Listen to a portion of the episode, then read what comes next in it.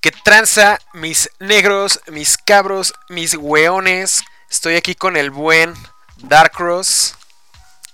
¿Qué pasa, niños? ¿Qué pasa? Aquí estamos haciendo un segundo capítulo. Mira, pasamos, pasamos del primero. No, no, no esperaba mucho. Sí, sobrevivimos el primer capítulo de nuestro podcast, que es Tier 0.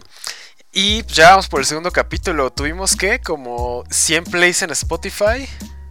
Sí, estuvo, estuvo bien, sí, fue un inicio suave, sabiendo que igual Yu-Gi-Oh! no es un tema muy, muy popular en Spotify. Y estuve buscando podcast de Yu-Gi-Oh! y hay como tres, pero que fueron cortados con el tiempo, así que... Y en inglés seguramente, ¿no?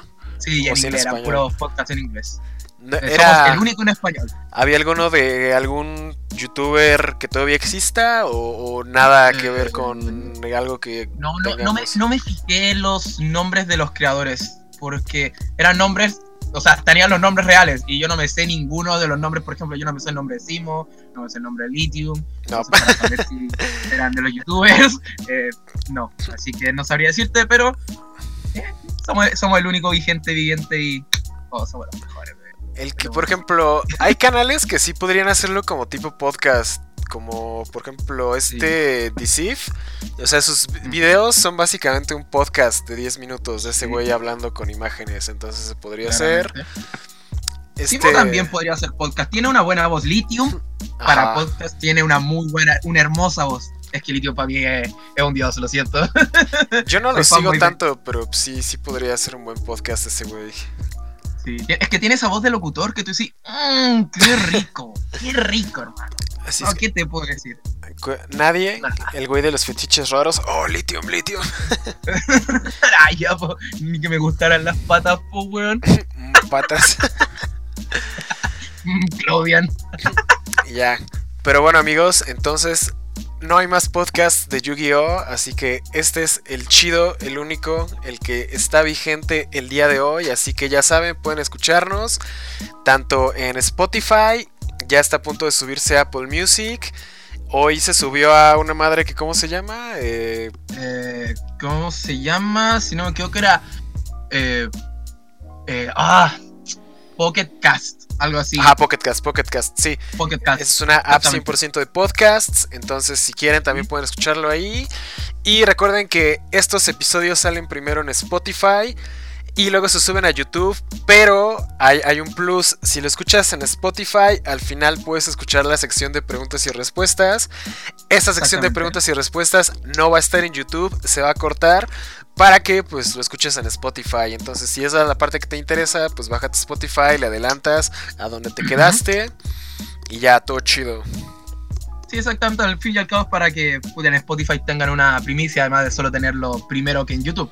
Como saben chicos, también en YouTube estos son en canal, eh, son capítulos eh, intercalados. Ahora este capítulo se sube al canal de mi amigo aquí, Elbrick Vicio. Le toca subir el capítulo 2. Que... ¿Cuál es el tema que tenemos hoy día, compañero? ¿De qué vamos a hablar? Porque ya sé, pero la gente no. Ok, hoy tenemos un tema que va a ser bastante controversial y vamos a hablar específicamente sobre OCG. Y bueno, más específico del OCG, el que... ¿Por qué la gente toma el OCG tanto como guía si en realidad eh, yo creo que está mal por diversos factores que vamos a hablar el día de hoy? Entonces, sí, el tema de hoy es ¿Qué pedo con el OCG? ¿Está chido? ¿No está chido? Y pues, ¿por qué no, no, no, no le hagas tanto caso al OCG, no? O sea, sí es como que una, una guía, una base. Pero pues nunca falta el güey de los fetiches raros precisamente que dice, oh, es que si, si fuera como en OCG el juego estaría más vergas, pero no, amiguito, no es así. Entonces vamos a hablar de eso el día de hoy. Es que al, fin y al cabo en OCG el problema que pasa es que se ha popularizado mucho esta mierda de postear mucha decklist de allá. Porque como llegan las cosas allá primero es, normal. Eso no te lo puedo negar, obviamente. Eh, no está mal. No a mi parecer no está mal que las páginas posteen decklist OCG. Al fin y al cabo, igual es interesante saber como las tech, como que, que, justo esas, esa, esa piedrita brillante que no sabías que podía servir puede pero luego te das cuenta que tal vez Adeklis no era competitiva, que era una demostración, o del torneo donde sacó valía el serio. exacto, exacto. O sea, el OCG está chido porque pues ahí sale todo primero. Entonces realmente nuestra nuestra guía del, del, futuro, o sea, como que nuestra bola de cristal para ver el, el, juego de aquí a tres meses es el OCG.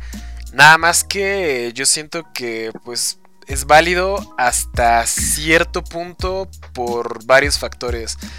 Uno de los factores que yo creo que afecta un chingo es el hecho de que, eh, bueno, creo que son tres factores importantes. La banlist, el producto que existe, o sea, que el pool de cartas en cierto momento en el tiempo, y también el, el tipo de torneos que hay. Entonces yo creo que... Estos son como que los tres factores que afectan el OCG porque, por ejemplo, ya tiene un buen de tiempo que la banlist de TCG y la de OCG se separaron y pues no, no han vuelto a ser iguales. Y mucha gente está así como de... No toman en cuenta que ciertos decks que en OCG no existen, aquí sí existen, como el True Draco todavía. O que tienen la esperanza de que... Ajá, o el Altergeist, exacto, o el Sky Striker Full que son así como los que se nos vienen ahorita a la mente, ¿no? Pero ven así. Generalmente son de Stun. Ah, sí, claro. Sí, siempre es, Stun y, cartas bien específicas como oh, es que si el plumero estuviera en el juego pero es que güey no, no está el plumero no está entonces deja de pensar en lo que pudiera pasar porque pues, la, la, situación es completamente diferente no o tú qué piensas al respecto de todo esto es que el tema de, como dijiste, la val, es el tema de las valis separadas, ella siempre ha sido un problema porque hay dos cosas que puede pasar con eso. Uno, nos ayuda a predecir el futuro. Típico de subir predicciones, o sea, el típico video genérico de subir una predicción, basarse un poco en lo que pasó a OCG, etcétera, etcétera. Eso ya genera esas incertidumbres, ya es culpa de nosotros, los, youtubers de yu al fin y al cabo.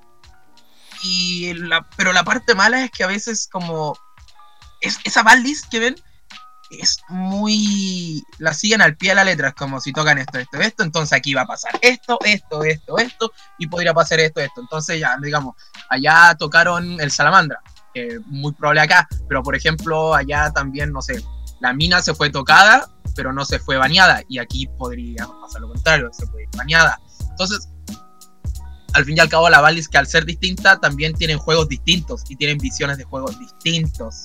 Claro es el, falta el criterio crítico, valga la redundancia de las palabras, de las personas que ven el contenido al, fin y al cabo, porque puedes ver ya la banlist y decir, ya voy a jugar así acá. Pero te das cuenta que aquí no hay plumero y aquí abundan los de que tú. Claro, claro. De hecho, hay. Bueno, yo creo que en OCGLs también hay mucho stun, pero pues como que está un poquito más controlado por el plumero. De hecho, si te fijas en OCG, como que casi nadie juega Evenly Matched porque tienen plumero, o sea, tienen como que salidas más eficientes y aquí pues tenemos otras cosas, ¿no? Pero, por ejemplo, no, no hay, no hay True Draco allá. Ajá, ajá. Un amigo viajó a Japón y él jugó Monarca ya. Y al japonés que le tocó, bueno, al japonés lo, hizo cagar, lo explotó.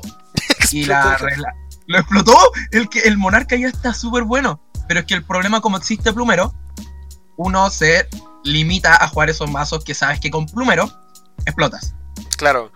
¿Cachai? Entonces, por eso juegan mal combo. Por eso mazos como Thunder empiezan a ganar eh, poder. El Orcus allá estaba brutal. Ahora el Dragon Link ahora está dando todo de sí gracias al soporte Rocket. Y el Salaman Great, que no era muy stun, era más combo también. O sea, fijaban las únicas cartas de stun que eran eh, las mismas trampas y había muy pocas versiones full trampas, como con strikes cosas así. Claro, de hecho, generalmente los decks que sí están chidos en OCG sí son como más combo. Pero no sé por qué la decklist que la gente siempre copia es la decklist Stun, güey. O sea, si te fijas, siempre ciertas páginas que toman contenido de OCG y lo suben a Facebook y ponen así como, no sé, dime un deck random, güey. Vamos a poner Lightsworn OCG, güey. Claudian OCG. Y literalmente es así: los monitos Claudian, eh, Needle Fiber, Borrel Sword. Eh, y todo, todo el set Solemn, así de que le ponen triple Solemn Judgment, las Strike, la Warning, este Torrential Bottomless, y ya es así como de huevo mi banlist, mi decklist de OCG. Y son decks que pierden contra el plumero, güey, o, cosas así, entonces... Eh... Es, que es el camino más fácil armar este grupo, porque son muchas cartas que eh, no sé qué están liberadas y que aquí terminaron liberando, dígase, eh, Compulsory, que es un cartonazo. Y es, más fácil armar una decklist con un motor pequeño de mazo y meterle todo el stun de la vida. Es como dígase Claudian, los Claudian que no sé, que es no sé si hacen algo las algo más A ver, jugadores Claudian antes de que se emputen y nos digan que estamos pendejos. O sea, si estamos pendejos, pero es un ejemplo, o sea, realmente no sabemos qué hacer Claudian, nada más es cambia tu mente Claudian por Madolche o por Despot o, por lo que tú quieras. Algo más realista, no sé, o Altergeist ya, Altergeist. Alter, ok, Altergeist. Allá está tocado ya, y aquí no, y aquí es más fácil armarlo el punto inicial, la Badlist, y es que ponerle cartas de stun a un mazo eh, no es difícil, y sobre todo Altergeist que es un pequeño motor y que hace sinergias con trampa entonces. Sí, o sea, es multifaker y así ya. Sí, multifaker y volamos. Exactamente. Y le pasa una villa o una Mystic Mine porque los lo, Ah, wow, wow, sí, o sea, la tech. La tech, eh. Así nadie se le espera a la Mystic man. De hecho, el, el Altergeist sí está, está cagado porque precisamente puedes establecer tu campo y jugar Mystic Mine o puedes jugar la villa. Entonces, o sea, si no quieres como que stunearte a ti mismo y quieres pues, hacer hextias y estar cambiando un poquito más, entonces pues juegas este, la villa y si tu oponente no trae Clara y Rushka, pues ya los puteaste. Y es que yo siento que ese es un problema de muchos jugadores, güey, que aquí todo el mundo quiere ganarte por floodgates, más que por realmente establecer un campo chido. Entonces, eh, pues yo siento que, por eso Mystic Mind está culera, güey, porque realmente es una, es una floodgate que funciona como trampa buscable desde el deck. Entonces, sí, e, en, Japón ya no se puede, ¿no? Porque pues el metaverse ya está uno, pero aquí sí, todavía, entonces pues ya está, empezamos a ver más diferencias regionales entre ambos formatos todavía. Es que mira, ahora me metí a Rob the King y por ejemplo, que se reafirma demasiado eso de que OCG es muy combo y siempre es como un dicho, OCG es muy combo y acá somos como super cobarde y jugamos super al stun. Porque, weón, actualmente Dragon Link, Zefra, son los dos decks más jugados, ambos son de combo. Luego viene Sky Strike, que ya es uno, uno de los stun. Luego viene Thunder Dragon, que es como... Men, después del Altergeist viene Ciber Dragon, que es otro, otro combo. Giro, bueno, no vas a jugar Giro Stun, vas a jugar combo. Bueno, el, giro. Muchos aquí si lo juegan bien Stun, güey. Es así como que Dark Claw y sets y vas. Y ya, si no te matan. Pues esa gente en la que no se baña. Te matan con Trinity. te matan con Trinity, la guarrancia. Sí, o sea. Después vienen Train Bucket y luego vienen dos Magician, dos Orcus. Y eso es post O sea, si me voy a los reportes, eh, que usó Ralph King, obviamente, que es la fuente principal de toda esta mierda.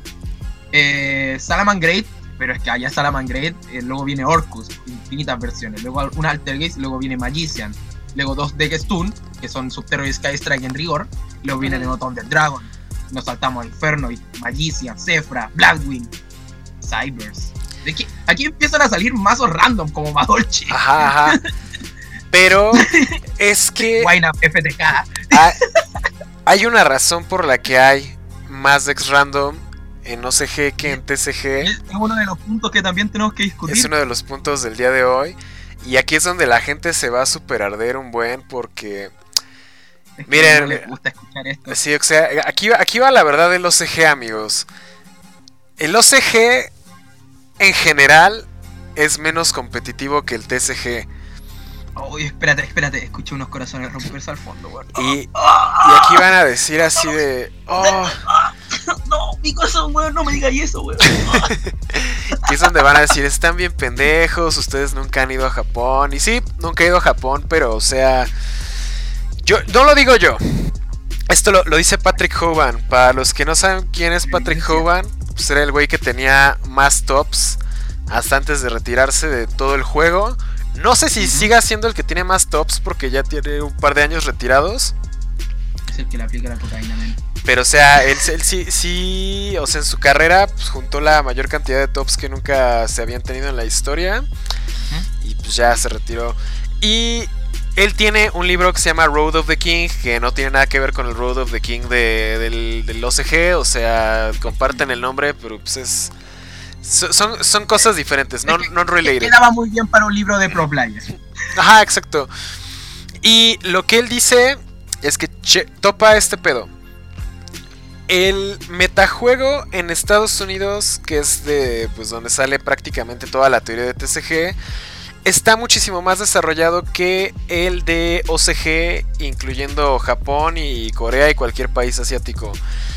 Y también que otros países como en Latinoamérica. No estoy diciendo que los jugadores gringos sean mejores, nada más estoy diciendo que el metajuego avanza más rápido. Por la simple razón de que checa esto. O sea, esto viene en el libro de Patrick Hoban, esto no lo digo yo. Tan solo en Estados Unidos cada mes hay un ARG y hay YCS bastante seguido, además de regionales. Entonces... Hay que, hay que, destacar que en su momento ARG estaba muy fuerte como torneo también. Sí, o sea, prácticamente ganar un ARG a nivel de reputación pro player era como si hubieras ganado un YCS. O sea, así como, ah, no mames, el cabrón que ganó el ARG, o sea, sí está... Es, es, de los eventos más competitivos y para hacer un evento no oficial, de todos modos, pues, sí, sí es, de, es, de, muy buen nivel. Pues obviamente pues, ganarlo sí está cabrón, porque pues, obviamente pros del juego oficial se meten a RG. Entonces, tienes tanto RGs como YCS prácticamente cada mes, más regionales, más todos los eventos que hay. Y esto en teoría nos da alrededor de 25 torneos grandes al año.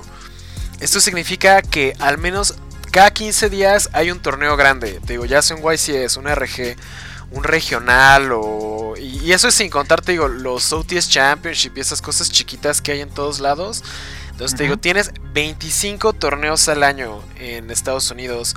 Que si lo comparamos con Japón, ellos tienen... Eh, de hecho, en Japón casi no hay YCS.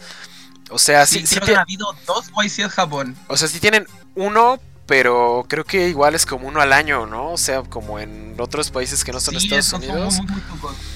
tienen además el, el, Asia Championship que, y el Asia Championship Plus y otros que se llaman Yu-Gi-Oh! Open Tournament, que si te fijas muchas de las decklists que llegan son de estos como del Open Tournament. Entonces el Championship, ese te califica al mundial y es como el equivalente al continental. El Championship Plus, ese no tiene un equivalente norteamericano y de hecho ese es más como eh, tag, team, o sea, es así como duelos en equipo. Entonces realmente ese es un formato que pues, no existe en, nuestro lado del mundo. Y el, Open es como el equivalente a, un YCS, aunque ya también hay YCS en, en Asia. Entonces se si lo vemos numéricamente, les digo, en Estados Unidos hay 25 torneos grandes al año y en cualquier país asiático solo hay 4 torneos grandes al año, que son esos. Obviamente tienen regionales y todo eso. Pero si te fijas, recibimos decklists de Japón prácticamente cada como cuatro días. Cada semana. O sea, cada semana. Y nos preguntamos de dónde salen tantas listas. Es porque en Japón hay muchos torneos, pero son como torneos locales. O sea, es como si fueras a, jugar al centro de tu ciudad y hubiera un torneo de 100 cabrones. Como si fuera un regional, un mini regional. Pero es un local. O sea, no, realmente no tiene mucha relevancia en el gran esquema de las cosas. Y como son torneos un poco más casuales, un poco más fun, entonces puede, pues un deck random puede dar la sorpresa y ganar. Porque son, son torneos que realmente, pues no, no es un YCS o nada. O sea, sí podríamos como argumentar que en Japón la gente es más creativa, según entre comillas. Pero pues también sus torneos como que pues, no, no, no, hay tanta importancia si ganas o si pierdes como aquí que pues, si pierdes en el YCS, pues ya te esperas el siguiente año, ¿no? Exactamente, pero eh, al fin y al cabo, tú dijiste que lo hacen Championship, eh, Filipinas, Malasia, Singapur, Tailandia, son los que te clasifican a Worlds, ¿o no?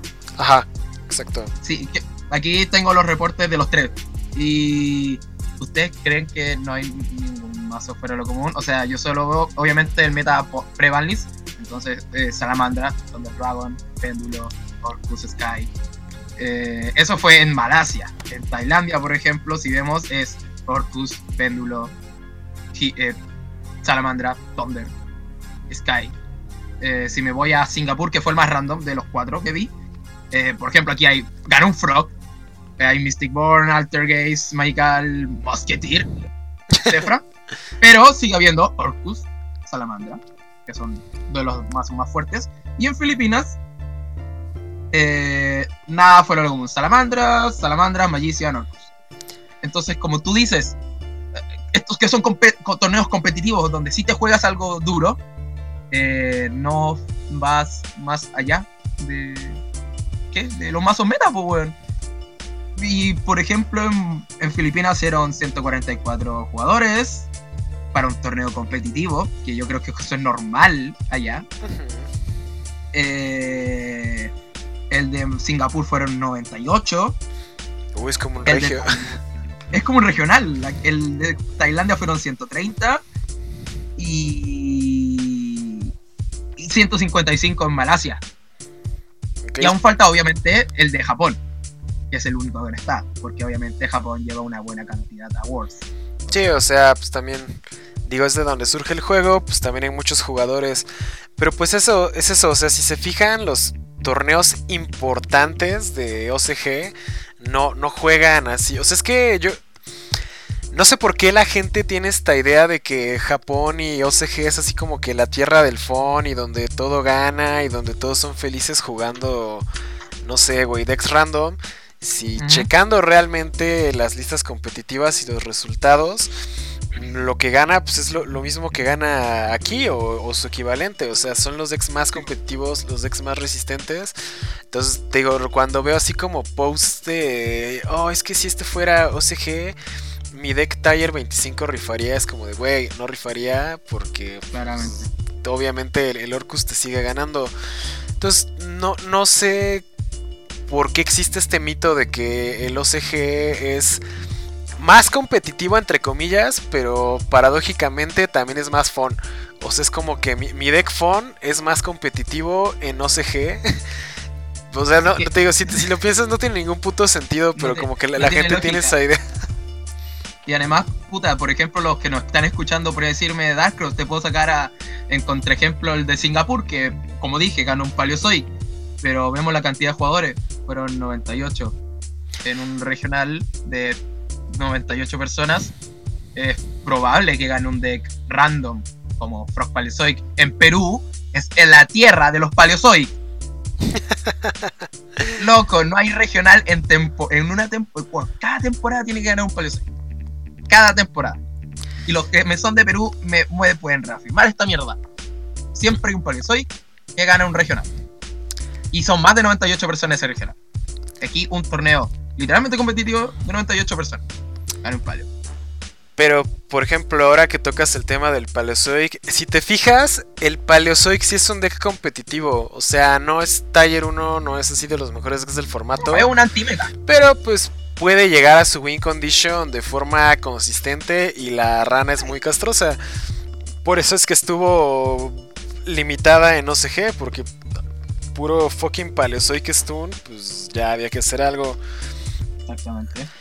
Entonces, por ejemplo, o sea, véanlo de esta forma, si el True Draco todavía existiera en OCG, estoy seguro de que seguiría rifando porque pues, es un deck que también está sólido, pero eh, seguimos hablando del mismo tipo de decks que son competitivos aquí, o sea, Sky, Mina, Altergeist, Orcust, True Draco, Paleozoic, o sea, lo que rifa, rifa y lo que está culero, está culero aquí en China, literalmente.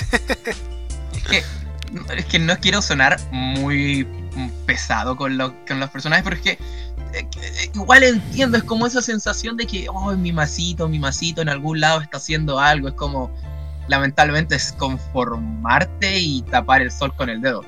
Que, seamos sinceros, allá es porque la gente se toma menos en serio el juego y aquí en TCG, no voy a decir Latinoamérica, Centroamérica y así, es, Euro, es todo el conglomerado de TCG, aquí se toman el juego más en serio y no, no se arriesgan a jugar, no se van a arriesgar a jugar un mazo como dije en el video de, de, la clase de jugadores que paren de ser mediocres y así.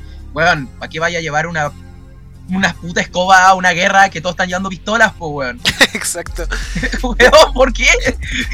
de hecho, ahora que tocas ese tema, si te fijas, en Estados Unidos es generalmente donde topean más ex random de todo el TCG. O sea, que son más personas, pues. Ajá, son más personas y como hay más torneos en total, tienes más incentivo para experimentar con tu receta loca de Cefra Infernoid, Altergeist, Mina 60 cartas, whatever. Porque, o sea, no sé, voy al RG y valgo verga en el RG, pero pues no hay pedo. En dos semanas hay un YCS y si valgo verga, en dos semanas hay otra cosa. O sea, cada dos semanas, cada dos semanas estás jugando. Si te fijas, en cambio, en Europa los torneos siempre son como que muchísimo más más lineal todo, o sea, más conservador el pedo. Como en el Conti de Europa que fue hace un par de semanas, o sea, literalmente la final fue Salamangreat, Salamangreat. No hubo ningún deck así sorpresa que digas, y pues obviamente el meta fue lo que se esperaba: Orcus, Thunder Dragon, Sky Striker, Salamangreat. Y es que en Europa, de hecho, hay menos torneos que en Estados Unidos. Entonces. Mm, o sea, no, decirte eso. Es que no hay un RG. O sea, en Estados Unidos tienes ARG y YCS. Ahí, ahí, sí me ganaste. En Europa, en Europa no hay YCS. Digo, no hay RG. Entonces, o sea, si tienes este los YCS y vas viajando por Europa y así, pero no hay un RG. Entonces, si en Estados Unidos hay 25... Si tienen los europeos son muchos, muchos Ah, claro, sí, sí, regionales sí, sí hay un chingo. Eso sí, porque como sigo a United, y al menos los de United que son alemanes, siempre veo cada una o dos semanas un guantopeando regional, acá en, algún pueblo perdido de Alemania. Que perdónenme, pero yo no me sé los pueblos de Alemania, weón. Tampoco. Berlín y allá más no. Pero es eso, te digo, sí regionales, pero no hay el equivalente al RG europeo. Entonces que como hay solo YCS y no es como que haya en un solo país como en Estados Unidos, sino que se van rotando por toda Europa, entonces gastas más en viajar. Tienes menos eventos, entonces el evento eh, vale más que si estuvieras en Estados Unidos.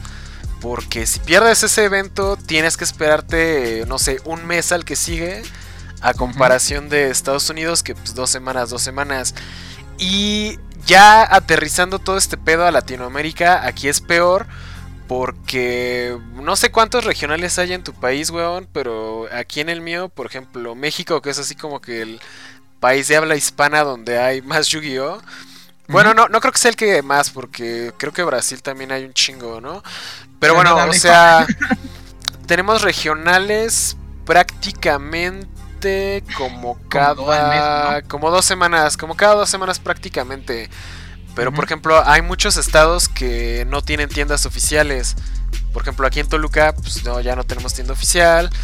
Entonces nuestro regional más cercano es el DF. También nos queda cerca Querétaro que está como a 3 horas, Puebla que está como a 3 horas, Guadalajara que si te vas en camión ya está como a 5, León que ya está como a 6 horas. Entonces realmente si yo quiero jugar regionales de forma realista durante la temporada, a lo mucho voy a poder jugar 3.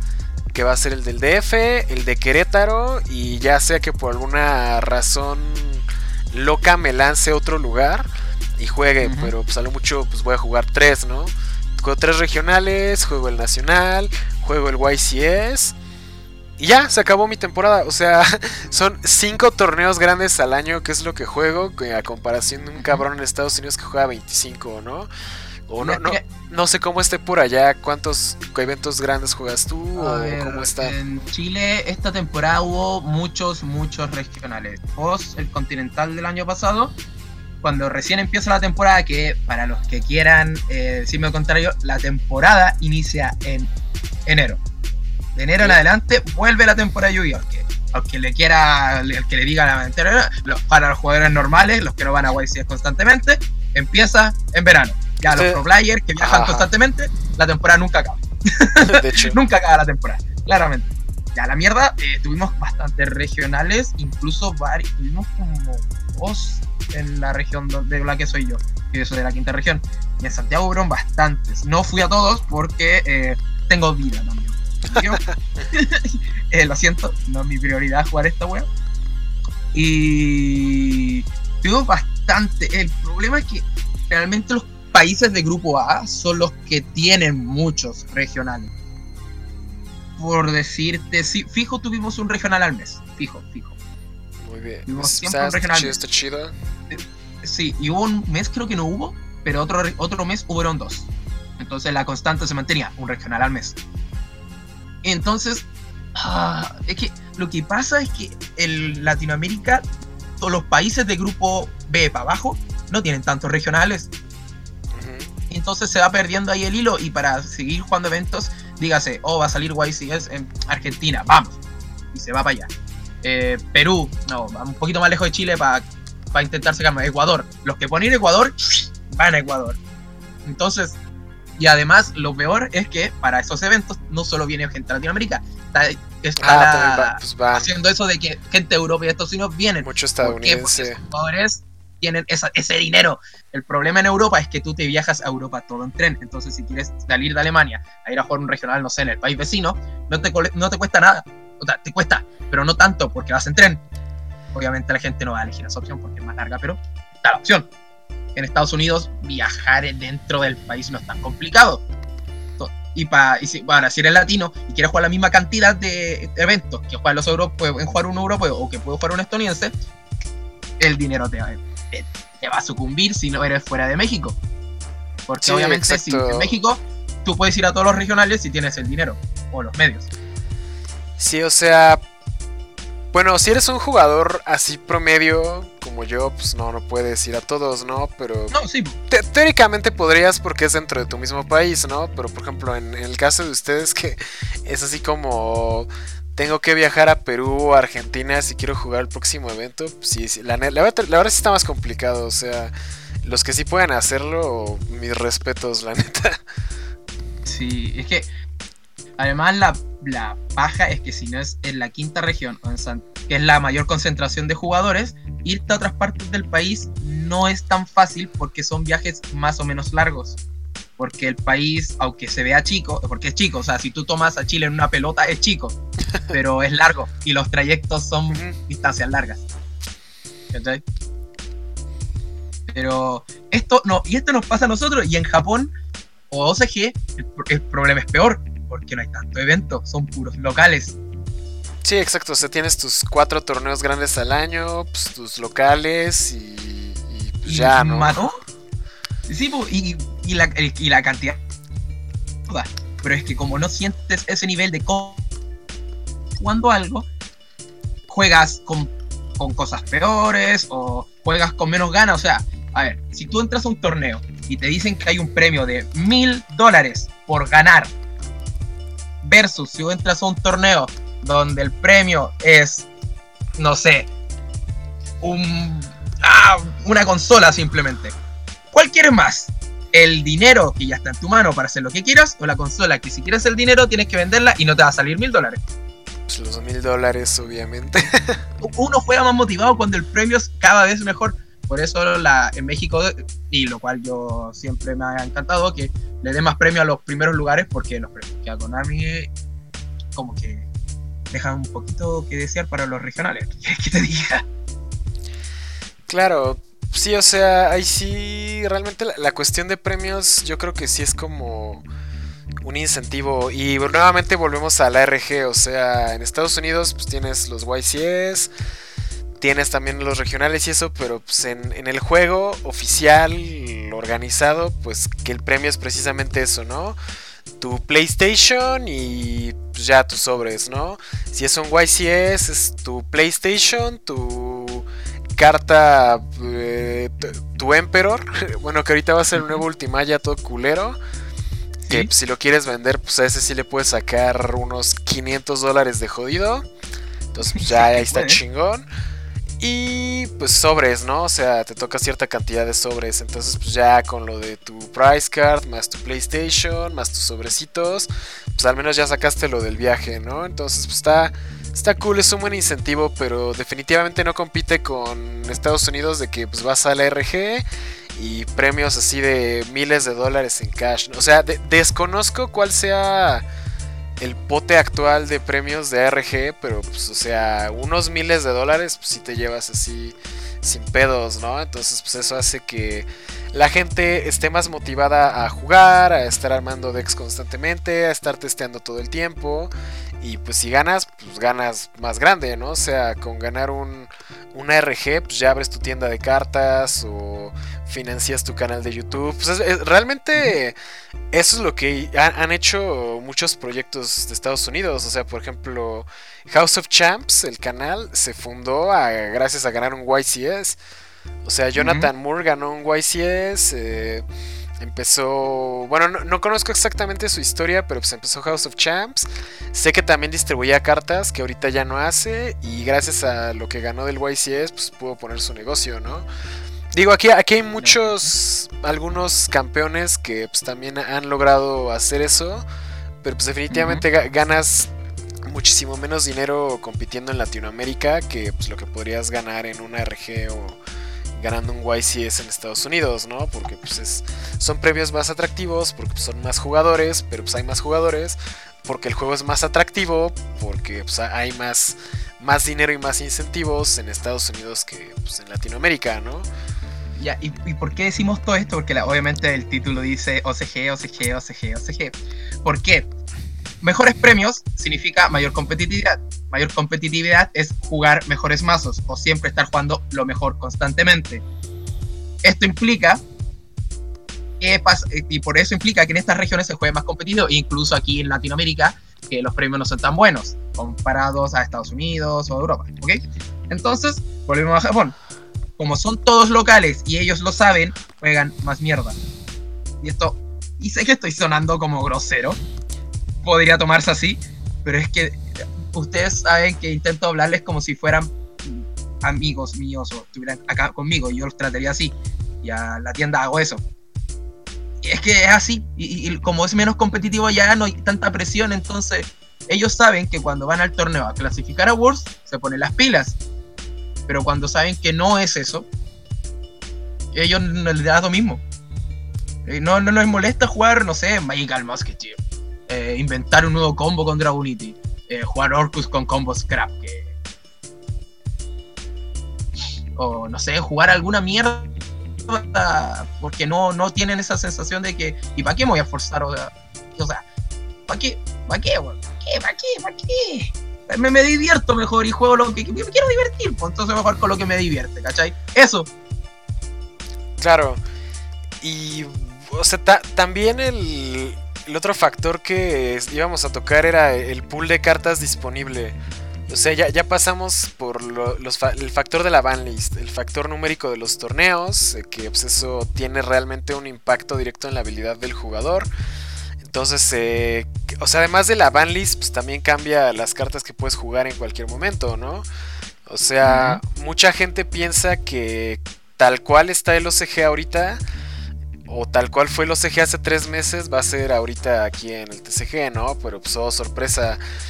Hay cartas que, por ejemplo, el, el Cherubini del Burning Abyss, o sea, realmente, relativamente al OCG se tardó casi un año en salir, ¿no? Que era el, único mono de Link Brains Pack que faltaba. Y no había salido, ¿no? Bueno, de hecho todavía falta uno, ¿no? ¿O ya salieron todos? Ah, era el, de Black Luster Soldier, ¿no? Pero ya salió. No, es que el, de Link's Brain 1. Ajá, de Link's Brain 1. Solo ah, falta, falta Needle Fiber, ¿no? Exacto. es el único que falta. Y ya del 2 pues, ya empezaron a salir. Y hablando de Needle Fiber, es paren, paren de pedirlo. Paren deténganse. Deténganse. Si, va a salir. Va a salir en algún momento, pero deténganse. Pero yo creo que estuvo bien que no saliera. Al, con Sí, o sea, el, pedo de Needle Fiber es que era. Needle Fiber Sorceress y ya con esas dos cartas, o sea, prácticamente cualquier deck que fuera primero pues, podía rifarse, ¿no? Es más, o sea, la Sorceress estaba tan estúpida que un deck que yo siento que no debió existir, que fue el Dark Warrior. Gracias a esa mierda es que era viable. Y todo fue gracias al estúpido Power Tool Dragon. Que podías traer con las Sorceress. Trayendo un Blackwing Sephiroth desde el deck. o sea, Sorceress es una carta que sí estaba muy mal diseñada. Y al juntarla con el Needle Fiber, pues no mames, o sea. De hecho, pues de, ahí salió el meme de, del OCG. O ¿te acuerdas de cuando nos burlábamos de todos los canales de replays de OCG? Que literalmente era Turbo Sorceress, Needle Fiber y Borrel Sword. O sea, o sea todos eran Borrel Sword OTK y con Sorceress y Needle Fiber, ¿no? O sea. Y por ejemplo, también yo siento que a veces la gente no toma en cuenta los arquetipos exclusivos de TCG en qué impacto podrían tener un OCG. O sea, en OCG el Orcus está rifando y no tienen Dangers. O sea, si tuvieran Dangers, Sí, o sea, cuando lleguen los Dangers, va, va, a estar chido OCG. Pero yo siento que durante toda esa semana, la semana que salgan los Dangers va a ser así todo con Danger, ¿no? Y todo el mundo va a decir, oh, sí, este. Ahora quiero jugar Danger porque no sé qué está rifando, pero pues es como de, güey, eso es algo nuevo, todo el mundo lo está jugando. El pool de cartas disponibles que ellos tenían pues acaba de cambiar. Y además, siempre que sale el extra pack y les dan el les dan el, arquetipo exclusivo allá, siempre les sacan algo, como cuando salió el, el Burning Abyss que les dieron la Beatriz, que a nosotros nos llegó después y cuando aquí llegó la Beatriz, ellos tuvieron Cherubini. Exacto, entonces nunca, nunca va a ser igual el juego. O sea, algunas cosas pues iban a ser similares, ¿no? Como pues, el Sky Striker, el Salamangreat. Cuando salió el ABC y el Monarca, pues también estaban rifando. El Zodiac, bueno, el, Zodiac es, El Zodiac fue un error. Sí, fue. Falló. Ahí con pues, se mandó un cagazo que se tardó en eliminar ocho meses después. Y de hecho, por ejemplo, cuando estaba el True Draco y el Zodiac, voy a contar una anécdota bien sad de aquí de, TCG. Un, compita que bueno, pues ya tiene como dos años que no lo veo. Ya quién sabe qué fue de él. Nuestro compa. Ajá, pues, ese, ese, men se juntaba con otro amigo de, de, una ciudad de aquí de Acapulco. Y los dos seguían el OCG muy de cerca. O sea, siempre checaban el OCG y era así como de, güey, salió una nueva Touch bien vergas en el OCG. Así que voy a empezar a acaparar esa carta, ¿no? Y las empezaron a comprar, empezaron a comprar un chingo. Entonces salió el Zodiac. En OCG empezó a ganar un chingo. Pues obviamente se hypeó bien durísimo. Y ya el deck dominante aquí en TCG pues era Zodiac. Y el pedo es que todavía no salía el, True Draco, porque pues ese salió hasta Maximum Crisis, pero pues desde que salió el Zodiac en Raging Tempest, pues ya era el deck dominante. Entonces, cuando salió el True Draco en OCG, la verdad sí tenía un match muy bueno contra Zodiac. De hecho, hubo un tiempo en el OCG en el que el Zodiac como que se volvió segundo al True Draco y ya todo el mundo, oh, True Draco, True. Por eso acuérdate que cuando el True Draco salió estaba carísimo. O sea, aquí los diagramas, en la fecha de salida estaban de a 60 dólares cada uno. Y cada Masterpiece estaba como de a 15 dólares, 20 dólares. Era una bizarra intentar Cada uno de los Trus Draco, cada uno de los monos así ultras están como de 10 dólares. O sea, neta, armarte el puto deck completo te salía como en. Como, como armarse un Thunder Dragon ahora. Ajá, como en 10 mil pesos o más. O sea, como 500 dólares, así sin ningún pedo. Y todavía te faltaban las Ash Blossom, ¿no? O sea, que pues esas estaban cuando salieron como de a 100 dólares cada una. Entonces, pues era un sablazo. Entonces, el pedo fue el siguiente. Este compa no le gustaba el Zodiac y salió el True Draco. Entonces se compró como 8 cajas de Maximum Crisis para intentarse armar el True Draco. Y esa fue la, la, peor inversión de la vida porque, o sea, él tenía esta suposición de que el True Draco iba a rifar un chingo y que le iba a ganar el Zodiac y que todos se le iban a pelar. Porque de hecho, sí tenía... Pues, se jugaba muy diferente cuando salió. Acuérdate que pues lo jugaban así con. O sea, así con los tres diagramas y con las dualities y le jugaban las desires. Y era prácticamente como robar todo tu deck, así en putiza y dejar tu Masterpiece y un chingo de back row y dar. O sea, está, está muy estúpido. Era Turbo Masterpiece. Era Turbo Masterpiece. El pedo es que pues este güey, te digo, pues ya se compra sus cajas, abre las 8, creo que nada más sacó un diagrama, no sacó ninguna Ash Blossom, o sea, la, neta, las peores cajas del mundo.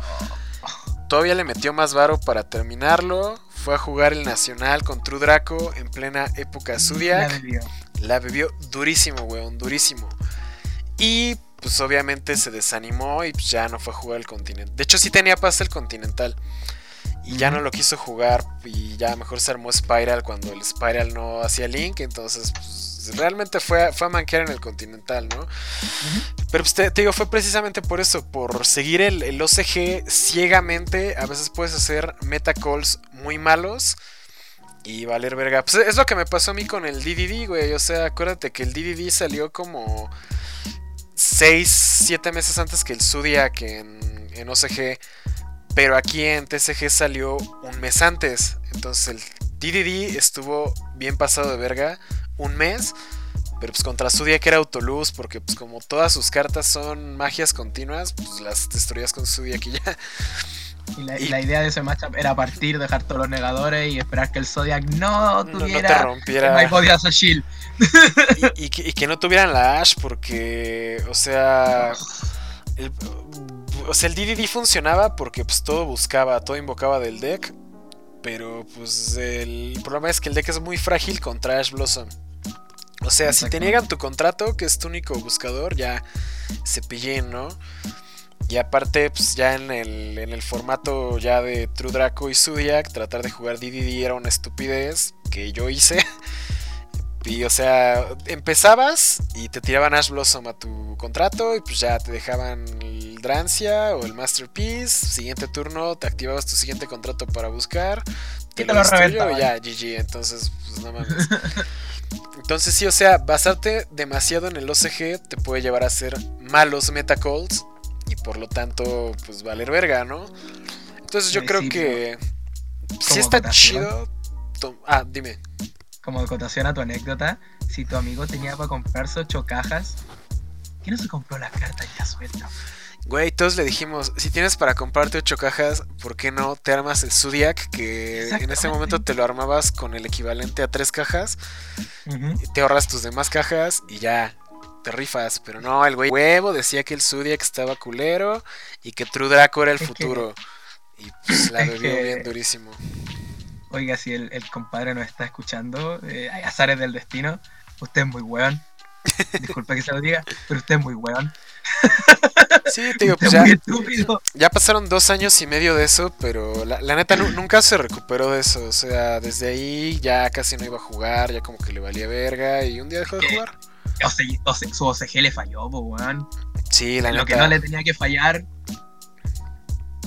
La vida es dura, chicos, recuerden eso. Entonces ya, ya se la saben, negros. El OCG puede estar chido, pero aquí concluimos que es menos competitivo. El pool de cartas sí afecta, la banlist sí afecta y pues puede ser una guía, un buen punto de partida, pero pues no se lo tomen tan en serio porque pues a la larga de tanto estar copiando no, no la logras en esta vida. El punto es tener criterio Exactamente. y comprender. Usar tu, usar tu materia gris que, que tienes acá arriba, que te dio tu mamá, tu papá, crearte, ¿cachai? Usar la materia gris que tienes acá arriba y decir, podría ser. Siempre, du- bueno, duden, duden de todo, no, no, a mal dudar, porque, o sea, si algo topea no sé qué, es como eso, y dicen eso, sí, bacán, eso, pero bueno, es como, hmm, igual, esperemos la siguiente semana, esperemos tres más. ¿En cuánto llega OCG esto? ¿Qué tengo acá que ella no tiene? Hmm. Y ahí analizan, ahí van uniendo piezas, ¿cachai? Porque decir, ay, es que ese más. Yo, ese voy a jugar. Cuando van a su local, a su regional, mesa 500. Exactamente. Así que se, se vale netdequear, pero pues netdequeen TCG con TCG, no, no netdequeen OCG que les falta ese mono que hace el combo y porque no- nunca falta el vato que ve un combo de Needle Fiber y dice, ah, voy a jugarlo sin Needle Fiber y pues no, obviamente el deck no funciona y pues, se va a la verga todo, ¿no? Entonces no, no lo hagan amigos. Y bueno, es así como terminamos la el tema principal del podcast de esta semana. De hecho, sí nos alargamos bastante. Así que vamos a pasar con la sección de preguntas y respuestas. Así que si, si no están escuchando en Spotify, se van a perder estas preguntitas. Así que ya saben. Pero de todos modos, la despedida sí la van a escuchar. Porque pues ahí le voy a cortar y ya escuchan la despedida, ¿no? obviamente la magia de la edición ahí, el Elric del futuro ahí va a trabajar. Así que ahora sí, nos están escuchando en Spotify lo más probable y vamos con dos preguntitas que lo dejaron en tu post, en tu grupo, si no equivoco, ¿no, compadre? Simón, Simón. Sí, ya saben que cuando a mí me toca el capítulo, las preguntas son en mi grupo. Sí, bueno, yo también voy a hacerla en tu grupo porque... lol. Sin pedos, sin pedos. sin pedos. Y fueron dos, si no me equivoco. Ay, ya lo perdí. A ver, Tenías un trabajo. A ver, a ver. Tenías un trabajo. Ahí está. Este es de López Cordero Abraham. Que pusiste dos preguntas y no te pases de listo. Vamos a elegir una sola, ¿ok? Y discutiendo aquí con mi compadre, concluimos que la primera, que la pregunta dice: ¿Crees que la comunidad de Yu-Gi-Oh! es algo o muy tóxica? Y creo que los dos concordamos que es un rotundo. Sí, y demasiado. Tóxica as fuck. O sea, es una comunidad muy bonita, pero también bien pinche tóxica. O sea, la neta sí. Es que. es- ah, es, o sea, niños, es un juego de cartas. Se toma todo muy en serio. O sea, nosotros nos tomamos las cosas muy en serio porque hacemos contenido de esto y nos llegamos a estresar solos con nosotros mismos. Ah, Ese es el totalmente. Ese es el problema. Pero, o sea, yo, le- yo lo expliqué en un video, chicos. Y es como, la- esto va de ambos lados. Los, los meta players como los fun players. Los fun players le tiran mierda a los meta players porque, ay, es que son maritas. Ay, este juega, no, ustedes no piensan, solo netdequean. Ay, ay, ay, ay, que tú ganaste netdequeando. Y eso está completamente mal porque obviamente desmerecen todo lo que es eh, habilidad del jugador, eh, lo que se esforzó para llegar a ese punto, eh, ganar, no sé, una YCS, un continental, eh, no es que se haga todos los días. Y yo asumo que el que está diciendo eso le pasa su mazo meta y, y, y la a Repito, y aún también nos faltan los metaplayers que dicen, ay, es que los jugadores fun son bien largos. Sí, exacto. Yo creo que hay toxicidad de los dos lados, aunque Exactamente. yo siento que la toxicidad a veces viene más de los jugadores no meta que de los competitivos. O sea, yo siento que los competitivos sí son súper tóxicos, pero como que se van bien a lo personal, o sea, como que hay cierta persona específica que te caga porque te hizo trampa en un evento y entonces te- tú también le cagas. O sea, ya es más como que un pedo más personal. Y en Sí. cambio, en, en jugadores no Se competitivos. Ajá, o sea, te digo, en la- los, las riñas entre pro players o jugadores competitivos, te digo, generalmente es más por ese tipo de cosas. Te digo, que me hicieron trampa, que ese güey me hizo tiempo, que yo sé que ese güey roba. O sea, cosas así como que más, te digo, más personales. Y yo siento que hasta cierto punto sí son más graves. Pero yo siento que la toxicidad como de internet viene más de los jugadores eh, casuales, como de los que nada más juegan Yu-Gi-Oh! Pro así como que en calzones en su casa y que nunca han ido a un torneo. Yo creo que esos son, son, pues, son como niños rata de Fortnite y así, o sea, tóxicos nada más por ser tóxicos. Entonces yo siento que son dos tipos de toxicidad diferente, te digo, tanto la, la genérica de internet como la que es personal, pero es personal por cosas culeras que no deberían pasar. Es que los- la toxicidad entre jugadores competitivos va en el tema de, güey, de trampa. Estás haciendo trampa. Y es como, bueno, cualquiera se enojaría si te están haciendo trampa. O sea, tú te- uno se enoja cuando en un partido de fútbol cometen una falta y no la cobran. Y ni siquiera tú eres el que está jugando. Entonces, jugadores, eso. Y, y el el de los, el que los, de los jugadores que están jugando en calzones, como tú dices, Yu-Gi-Oh! Es que se enojan por frustración. Es que tiran mierda por frustración. Porque obviamente. No todos, no, no estoy llenando todo el saco, es que son la mayoría, ya chicos, recuerden. La mayoría. Eh, es que se ofenden porque un jugador con un mazo bueno gana. Yo siento que es hasta cierto punto un complejo de inferioridad, o sea, de que te sientes menos que el otro y por lo tanto de alguna forma tienes que justificar el haber perdido.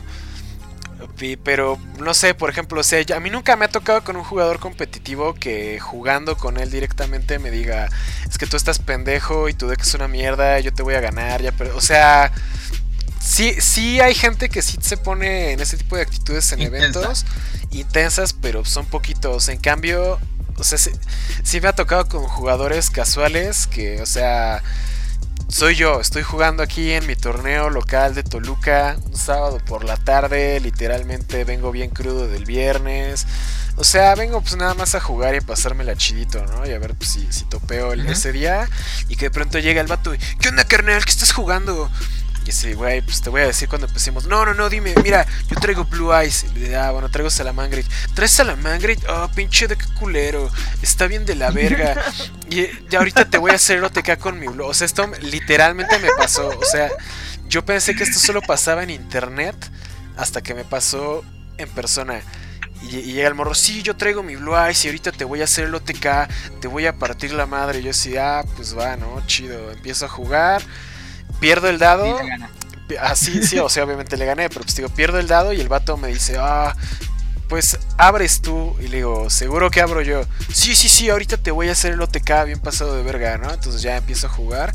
Creo que ni, siquiera abrí tan chido, abrí nada más este de Lobo Salamangreat, un Dueler y una que otra hand trap, ¿no? Y ya le doy turno. Entonces ya le hago este, Dueler en la standby phase. Y le voy, oh, ¿qué hace esa madre? O sea, ¿cómo? Ya, entonces, pues el Blue Eyes, pues es un deck que sí requiere manipulación de cementerio, ¿no? Entonces, lo único que me puede hacer es bajarme un alternativo. Creo que se lo negué con algo, creo, no, no sé si le tiré Baylor o le Chin Permanence o algo así. Me dice, ah, bueno, vas, y ya le hice el OTK, ¿no? Y ya, no, no, no, es que al chile abrí bien culero, es que te cagaste. Pero ahorita te voy a ganar. y ya, empiezo, saco mi side que me dice, ¿vas a sidequear? El side que es de maricas. Yo así, güey, el side pues, es una herramienta, ¿no? Y ya. Entonces me dice, bueno, voy a abrir yo. Y abre así un set nada más. Yo así de pito, no sé qué sea. Y digo, bueno, pues ya ni pedo. Empiezo a jugar, le pego y era la, la piedra de los antiguos, la que te invoca en Land Phase. Y ya, entonces. Ahora sí te vas a cagar, güey, voy a buscar mi vainilla. Sí, güey, así. Entonces, pues ya le, pego, dejo mi campo y otra vez le dejo un dueler. Y ya, entonces le digo, ah, bueno, todavía, este. Antes del end phase, pues le echo Cold by the Grave al, huevito y ya no buscas, ¿no? Y le digo, oh, no mames, es que. Eh, te abrí de la verga, este, te cagaste, pinche deck así culero. Y ya, güey, le gané, le hice 2-0 literalmente en 10 minutos. Retoma sus cosas y me dice, no, el chile no juegues a la Mangrate. Te voy a pasar una receta eh, cruzadia kaiju no sé qué, que está bien chido. Esa es la receta secreta para ganarle al meta. Ellos y de, güey, aguanta vara, ¿no? O sea, y eso me, pasó en persona y es un incidente que nunca pensé que pues, fuera fuera a pasarme en un torneo de verdad, porque pues eso es algo que pues como que nada más pasa en internet, en los memes, ¿no? Oh, oh hermano, me está diciendo pico. no puede ser tan chistoso esta mierda. Sí, negro, 100% real, no fake. Fuente, créeme, güey. Oh, hermano, se está muriendo el taco. Oh, cabrón, nunca. Oh, cambien, por favor, no sean así de tóxicos, weón. Es que esa es la gente que molesta, weón. ¿no? O sea, ¿Ustedes creen que la gente así? No, así, eh, la gente no es así, solo que es la gente que suena. ah, claro, sí, sí, sí. Sí, o sea, ah. es, es, es un, un, ejemplo equivalente a lo del desodorante, o sea, realmente la gente que va a eventos y si usa desodorante, pues no la hueles, ¿no? Pero pues, la gente que no se pone desodorante, los hueles a 10 metros de distancia, ¿no? Entonces como ese, olor culero ocupa un, radio, una circunferencia de 10 metros a la redonda. Entonces todo lo que está ahí apesta, ¿no? Entonces por, los poquitos que apestan, es como si todos apestaran, pero pues nada más son algunas personas. ¿Sabéis cuál es el problema? Ni siquiera es que puta, uno sí suda, uno apesta, siguiendo tu punto, uno dice, oh puta, estoy oliendo un poquito mal, pero tenéis que acercarte a la axila, tenéis que estar muy cerca, ¿cachai? Ajá. Que estar como Pero es que hay gente que es un aura. Sí, exacto. Que a las mesas de al lado y a los contrincantes al frente y es como, Uy, mano, qué weá, dormiste con los peces, qué chucha. Sí, entonces te digo, o sea, por unos poquitos que apestan, es así como que. Y te lo digo por experiencia, porque yo fui esa persona, que ahí tengo que explicarte. ¿Tú eres el apestoso? yo fui el apestoso, ¿por qué? Escúchame, escucha, pero apestoso a alcohol. Ah, oh. Hermano, me escucha. Y estaba en una fiesta el día sábado y tenía regional el domingo. Y dije, no, voy a tranquilo, así. Y de repente no me acuerdo cómo terminé tomando vino. Y no me acuerdo cómo terminé en el baño. Y no me acuerdo cómo me desperté. Pero fui al regional igual. Hermano, bueno, fui al regional igual, me voy a inscribir, me ve el dueño de la tienda y me hace el gesto de, de cara de mierda, sí, estás hediondo a fiesta. y yo de, lo sé, ayúdame. Y me inscribo y bueno, me tuve que acercar a venir después. Que teníamos, había un problema con los sobres que no llegaron, las descripciones, entonces le iban a mandar. Y me acerco de Virco, lleno de vergüenza, así como tapado. Y, yo dije, aquí me voy de Deku, aquí baneado, así Dark los cagó, cabrón. por favor, cabrón. Yo lo hice de un impulso y yo te ir al regional así. Pero no lo hagan, no lo hagan. Sí, sí, amigos, no lo hagan. Ahorren, ahorrense. Báñense antes de ir. Dime, dime. Váyanse, weón. Lleguen un poquito más tarde, bañense. Ya, bueno, tómense su tiempo para ahí, la axilita, así, un perfumito. Bueno, estuve todo el día con una botella de agua y con un perfume. Y yo dije, mierda. estoy, estoy asqueroso. Anécdota, quedé octavo. Oh, negro, sí, esos, esos torneos donde vas enfiestado, la neta, sí, sí, rifan. Destruido, destruido. Después me pude bañar después del regional, salí corriendo al trabajo mi viejo y dije, papá, préstame la ducha, weón. Ya, anda a bañarte. Yo, ahí, me bañé y estaba como. Va, va, va, pues vamos a escoger otra pregunta. De hecho, ya nos pasamos de la hora, así que pues nada más nos da tiempo de otra pregunta. sí, pero igual íbamos a responder dos preguntas, chicos, no se hagan ilusiones. Es que igual una más de una hora y media es mucho. es mucho. Mm, y no sé cuánto es su tiempo de retención de, contenido. Era la de Francisco Sánchez Martínez, ¿no? Ajá. Que sí. ¿Alguna vez has considerado dejar el juego? ¿Tú has considerado dejar el juego? Sí he considerado dejar el juego al menos un par de veces, pero es de esas veces que que como que estás frustrado de que no te fue chido en un torneo y dices, ah, puto juego de mierda, ya no quiero jugar y como que dejas de jugar una semana y luego dices, bueno, vamos al regional, ¿no? es como ya se me pasó el coraje. sí, sí, o sea, generalmente, eh, de hecho, ¿sabes en dónde sí me pasa eso constantemente? En Duel Links. O sea, me, me gusta mucho Duel Links, pero como que cada que es la, la Kaiba Cup o lo del, lo del mundial y eso, o sea, como que juego un chingo, un chingo, un chingo, un chingo. Llego a la segunda fase, termino asqueado y digo, ah, ya la verga, ya voy a dejar de jugar esto, ¿no? Dejo de jugar como tres semanas. Te saturáis. Ajá, te saturas. a ti te pasa eso de que estás, juegas tanto seguido que te satura. Dice, ¿sabéis qué? Váyanse a la mierda, voy por una cerveza. Y te vas. Sí, eso me pasó ahorita con Duel Links. De hecho, no estaba jugando hasta que me dijeron, oye, güey, ya desbloqueaste el nuevo personaje. yo, ay, nuevo personaje. Sí, dije, Nel, a la verga. Y ya me dijeron, no, güey, pues mínimo juegan autoplay para que lo desbloquees. Y, ya, y dije, ah, pues bueno, voy a hacer eso, ¿no? Y sí, o sea, jugué en autoplay el fin de semana viendo películas, nada más para desbloquearlo, ¿no? Pero bueno, eso es en Duel Links. En TCG, así que haya dicho, sí, sí, ya voy a dejar el juego pues no como tal, o sea, les digo, quitando esos como pequeños flashes de frustración de que viajaste un chingo a un evento y te fue de la verga o tu deck no funcionó como debiera. cosas así, o sea, así me, pasan seguido, ¿no? Pero así de que de pronto me despierte un día y diga, ya no quiero jugar Yu-Gi-Oh! nunca más. No. Pero es, es, porque también yo siento que no juego tanto. O sea, por ejemplo, cuando es un evento, sí practico un chingo semanas antes. Este, voy consiguiendo mi cartón durante la temporada. Pues voy, haciendo contenido. O sea, me, mantengo como que actualizado en el juego, ¿no? Pero por ejemplo, ahorita que es fin de formato, realmente no estoy jugando. O sea, voy a la plaza una o dos veces a la semana. Juego torneo una vez a la semana, una vez cada 15 días. Em, o sea, ahorita me la estoy llevando leve porque siento que sí necesitas descansar. Pero por ejemplo hay gente que termina el formato y oh, ya se acabó el formato, venden todo y se retiran un año, ¿no? Yo pues mejor en vez de retirarme me tomo un tiempo de descanso, pues aprovecho para hacer otros proyectos, otras cosas. Y ya que es la temporada competitiva, pues ya regresas como que con ganas otra vez, ¿no? Digo, o sea, después de jugar esta mierda cuatro años seguidos, como que ya, ya aprendes los momentos para, para hacer y para no hacer las cosas, ¿no? Es que además te, no te retiras por grandes largos de tiempo porque al final igual así contenido de esto, entonces te auto-actualizas solo. Sí, exacto. Eh, aquí sí es de a huevo actualizar. sí, lamentablemente. A mí, así como pensar en retirarme así definitivamente, me pasó una vez. Dije, ¿sabéis qué? A la mierda todo esto. Porque fue cuando me robaron el Pepe. Ah, sí. A ver, platica, platica esa anécdota para... Es que, cuando yo, cuando salieron los péndulos, lo primero que salió fue el Clifford. Y dije, ah, este y ese formato jugué Ritual Beast.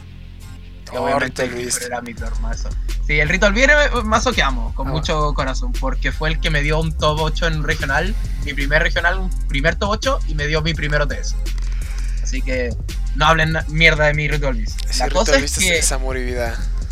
Sí, el problema es que cuando me cambié al Pepe, yo estaba trabajando como eh, mentor de robótica y tenía un buen de dinero y me gasté todo en armarlo. Me compré cuatro cajas, me salió todo lo que necesitaba de esas cajas. Hablamos de la caja del Sorcerer, perfumado para el Sorcerer. tuve en total cuatro, tuve el total cuatro Sorcerer, con uno me conseguí un Nova, no, un Nova no, un Infinity, tenía la Raflesia, tenía todo, tenía todo, todo, todo.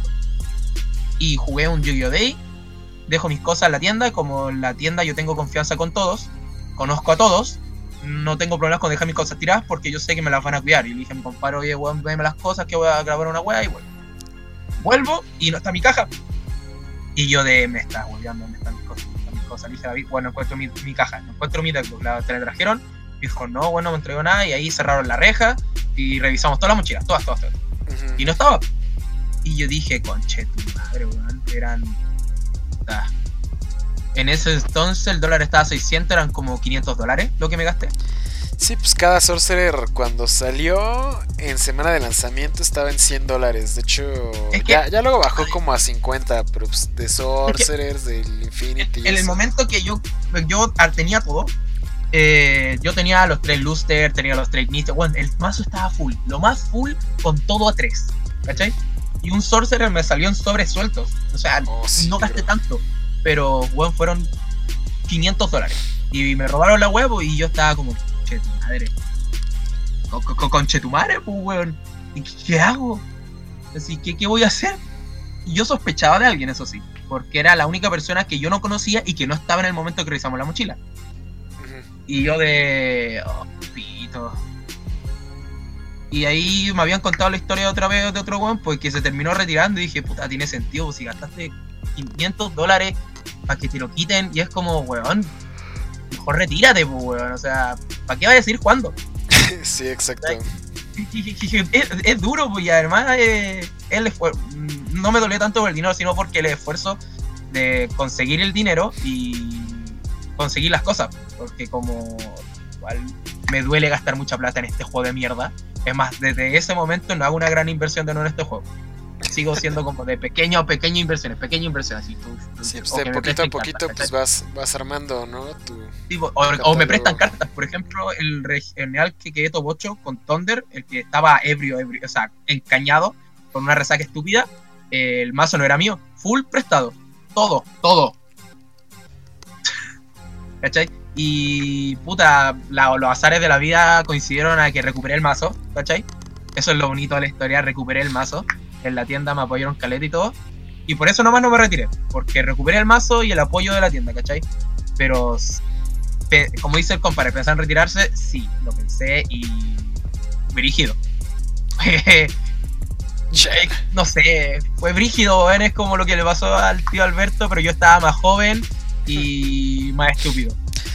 Yo siento que si me pasara eso, sí me agüitaría, pero no me retiraría. Por ejemplo, es que tú no eres solo jugador, pues, weón. Tú también vendes. Ah, bueno, sí, pues también vendo y todo, ¿no? Entonces sí. O sea, sí estaría culero, pero siento que sí me podría recuperar en, cierto tiempo. Es que, por ejemplo, es que eso, porque tú no eres solo jugador, pues eres vendedor también, entonces no se te hace tan difícil recuperar la inversión o cosas así, solo tienes que dejar jugar un rato, vender, vender, vender y listo, dinero recuperado. Pero en cambio, cuando eres solo jugador. Sí, cuando solo eh, juegas está, está, está difícil. Es que, por ejemplo, hace un mes que fue el nacional de. Bueno, que fue acá en León, sí, sí fui víctima de la delincuencia. Te digo que me robaron una trap trick. Y hasta la fecha no sé, no sé dónde está esa pinche trap trick. Tenía la tercia y fue cuando, persona, fue cuando empezaron a subir así de que estaban. Yo la compré en 250 pesos, que eran 12 dólares. Las fui comprando en eso, como entre 10 y 15 dólares. Y de la nada empiezan a subir como a 600 varos cada una. Y justo esa semana me roban una. Y yo así, no mames, mi pinche trap trick. Me emputé tanto que tenía la tercera y vendí las otras dos. Dije, Nel, ya la verga, pinche carta, ya no la quiero jugar. Y pues ya las vendí, ¿no? Se las vendí relativamente baratas a un amigo. Y ya, pero o sea, sabes, no fue así de, ah, ya me voy a retirar. Fue así como, no mames, qué pendejo estoy. Y ya, pero pues no sé, te digo, si me robaran, por ejemplo, ahorita mi, mi Salamangreat full, o sea que lo traigo así pues con las Ash y con las Impermanence y eso, pues la, una Ash la saco de mi carpeta, las ogras la saco de mi carpeta. porque por ejemplo, para ti, pues, ya pierdo el caso, ¿no? sería que te roben el deck, o sea, que te roben el deck y las carpetas, que es donde sale ah, dinero sí, sí, si me roban la carpeta. Ahí estaría claro. y ahí tú oh, pensarías, no, mal así. ¿Cachai? Pero es como el extremo. Lo otro, ah, sí, el extremo. Es que, es muy viejo y ya no te el tiempo para jugar. Ese es como el mayor motivo para retirarse del bueno, sí, si hablamos como motivos. Sí, muchos ya se retiran por eso, ¿no? De que pues, ya, ya trabajo, ya tengo familia, ya no tengo tiempo para jugar. O simplemente pues, los nuevos decks están tan tan atascados que pues como que ya, ya no me queda ganas de jugar. Que de hecho, eso le pasa a mucha gente. De hecho, si te fijas, mucha gente eh, dropea el Yugi y se va a juegos más lentos. Como Magic o como Pokémon o como... O sea, juegos que... Más lentos, no en el sentido de que sean más fáciles, sino lentos en el sentido de que como tienen un sistema de manao de energías, como que los primeros tres turnos no pasa nada, entonces como que pues, más relax. Y ya el juego ya se pone bien intenso pues, con los tokens infinitos de Magic, ¿no? O sea, haces tu, tu, tu, loop infinito de tokens y pues ganas así pegando con todos tus tokens, pero pues, eso pasa hasta como... Ajá, vas bajando tu plan y walkers con efectos estúpidos que se han estaqueando, estaqueando, estaqueando y decir, ¿y cómo te hago daño? No sé. Exacto, pero pues eso, eso pasa hasta como el turno 4, ¿no? O sea que ya, ya llegas a tu win condition. Pero pues aquí en Yugi es a, literalmente... a, menos que fui mono red. Y ahí ya ah, bueno, sí. uno puede empezar a repartir. A hacer dos de daño, dos de daño. Bueno, pero pues, o sea, si te fijas, mucha gente que se retira del Yugi hace eso. O sea, se va a otros juegos como que son más relax en el sentido de, del tempo del juego. No sé por qué les gusta más, pero, pero sí, sí, eso pasa. Y sabéis que siempre hay, hay pasan dos cosas. Una, se quedan permanentemente en ese juego. Dos, vuelven al Yugi. Regresan al Yugi. Aquí casi todos los que se van regresan al Yugi. si hubo una, un éxodo de jugadores a Magic hace como tres años que nunca regresaron.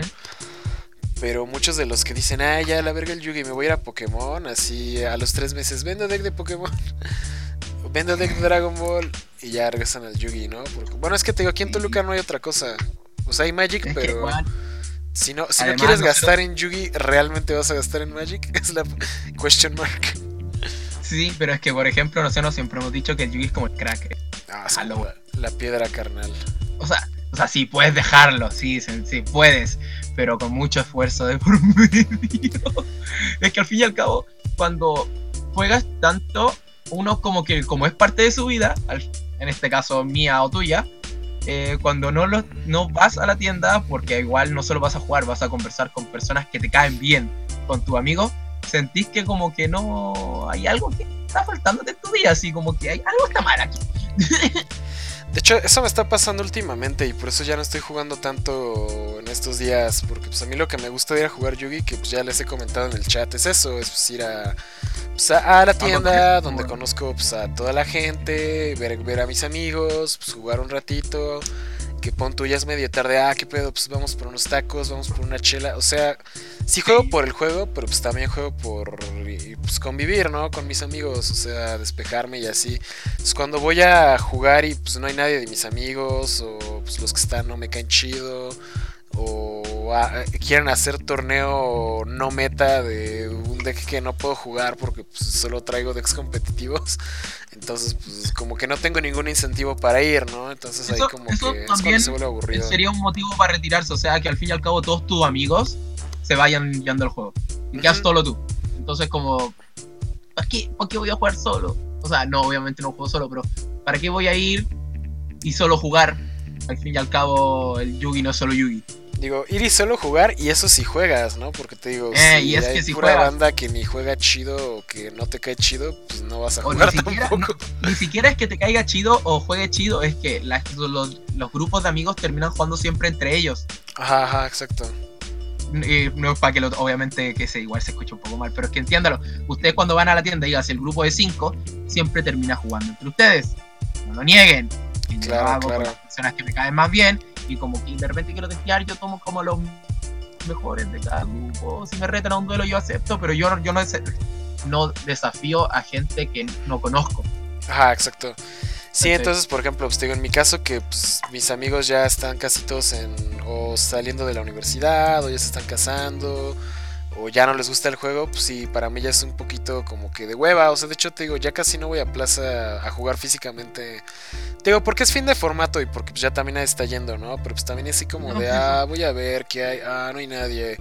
Ah, no está el, dueño del local, está nada más la, su empleada que pues no juega ni nada y están puros güeyes que no me caen chido. Entonces así como de, ah, ¿a qué voy? ¿no? Mejor me quedo en mi casa a editar videos y hacer podcast. Sí, pues. Es que eso pasa, es que a veces uno, como en serio, para los jugadores normales, no tan competitivos, el formato acaba después del Conti. Y acaba después del Conti. Ya si te sale el viaje, no sé, dígase, YC a Guadalajara. Ahora, para lo más cercano, bueno, obviamente si puedes ir, vas. ¿Cachai? Como... Sí, pues ya empiezan a regresar algunos, pero pues no mames, los que no van a ir, o sea, yo digo que, por ejemplo, aquí en mi ciudad el Yugi está muerto de aquí a que empiecen los regionales otra vez como en... Hasta enero, por ejemplo. No, aquí los regionales empiezan otra vez como en octubre, septiembre, octubre. O sea, después del YCS... Ah, después del YCS empiezan los regionales otra vez. Digo, como en octubre, pues ya medio empiezan a regresar. Y en sí, pero son otra vez regionales que no tomas mucho en cuenta, así como... Ah, ah el formato de transición.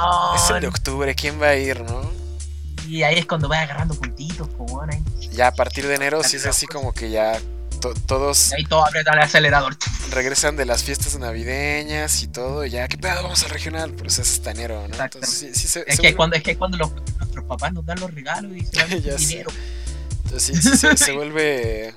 Sí, sí se vuelve medio aburrido los, los cambios de formato eso, pero eso al menos serían como la respuesta. O sea, nos desviamos un poco porque igual hay que hablar, pues hay que conversar un poco de la vida, chicos. No, no todo Yugi, como se sabe. eso sería como la respuesta de Francisco, bueno. O sea, sí, creo que yo soy el que ha considerado más en retirarse, pero fue por una situación extrema. Pues.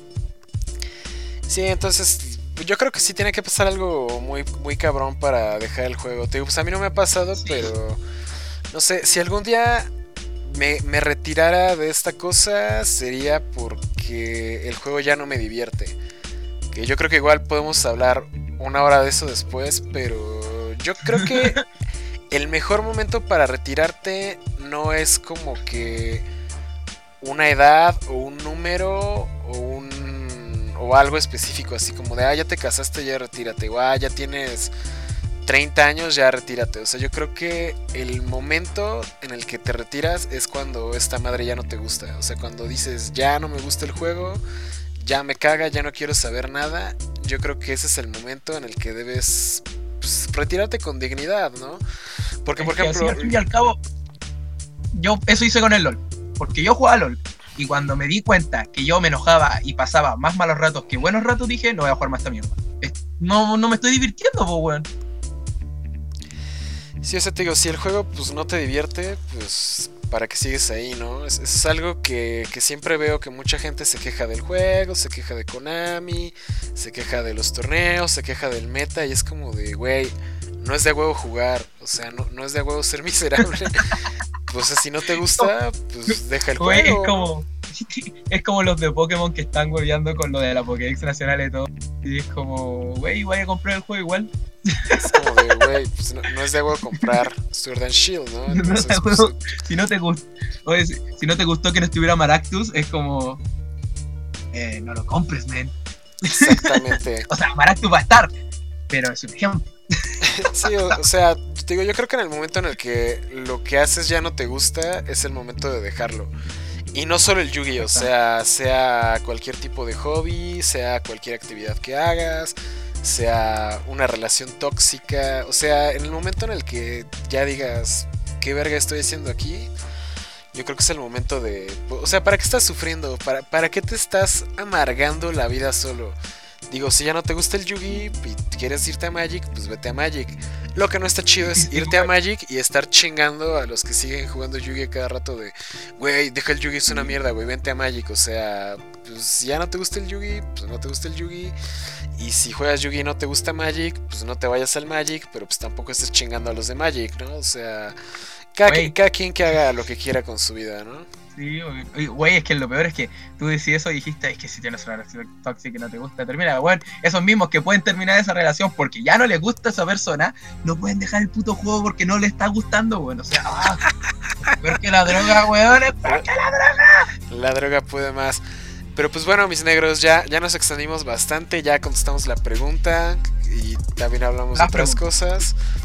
Entonces, eh, yo creo que ya llegamos al final de este episodio número 2, que sí se alargó un poco, o sea, el anterior duró 50 minutos y este se alargó como hora y 20. Es que ahora teníamos dos preguntas que responder. pues, Estuvo bueno, estuvo eran- bueno. Las preguntas eran como más random, o sea, no- me dejaron preguntas muy raras a mí, weón, y a ti te dejaron igual dos preguntas buenas. Qué rabia, chicos, me dan rabia, weón. Pero pues bueno, ahí seguiremos contestando sus preguntas la siguiente semana y es así como nos despedimos. Esto ha sido Tier 0, episodio 2 en Spotify y pues no sé, weón, algo que quieras agregar antes de, de ya irnos Eh. a dormir. Bueno, ya me voy a dormir casi, ¿no? No sé tú. O sea, sí, yo voy a jugarme un Teamfight Tactics antes de dormir. Eh, chicos, recuerden, weón, OCG es bacán y todo, pero no copien de OCG, weón. Ten- usen su materia gris, por favor. Usen Sí. su materia gris como lo mismo que hacen para las pruebas que tienen. Usen la cabeza, por favor. Weón, si, si pueden usar su cabeza para las tonterías que hacen, weón, o sea, para tirarse de un, de un cerro con un carrito de supermercado, weón, encima adentro, pu- pueden pensar hacer eso, piensen para en vez de copiar no sé qué. No es que yo haga hecho lo del carrito, Pero suena solo le estoy advirtiendo. Pero no, no es mala idea tampoco. Bueno, eso es todo, chicos. Nos vemos. Adiós.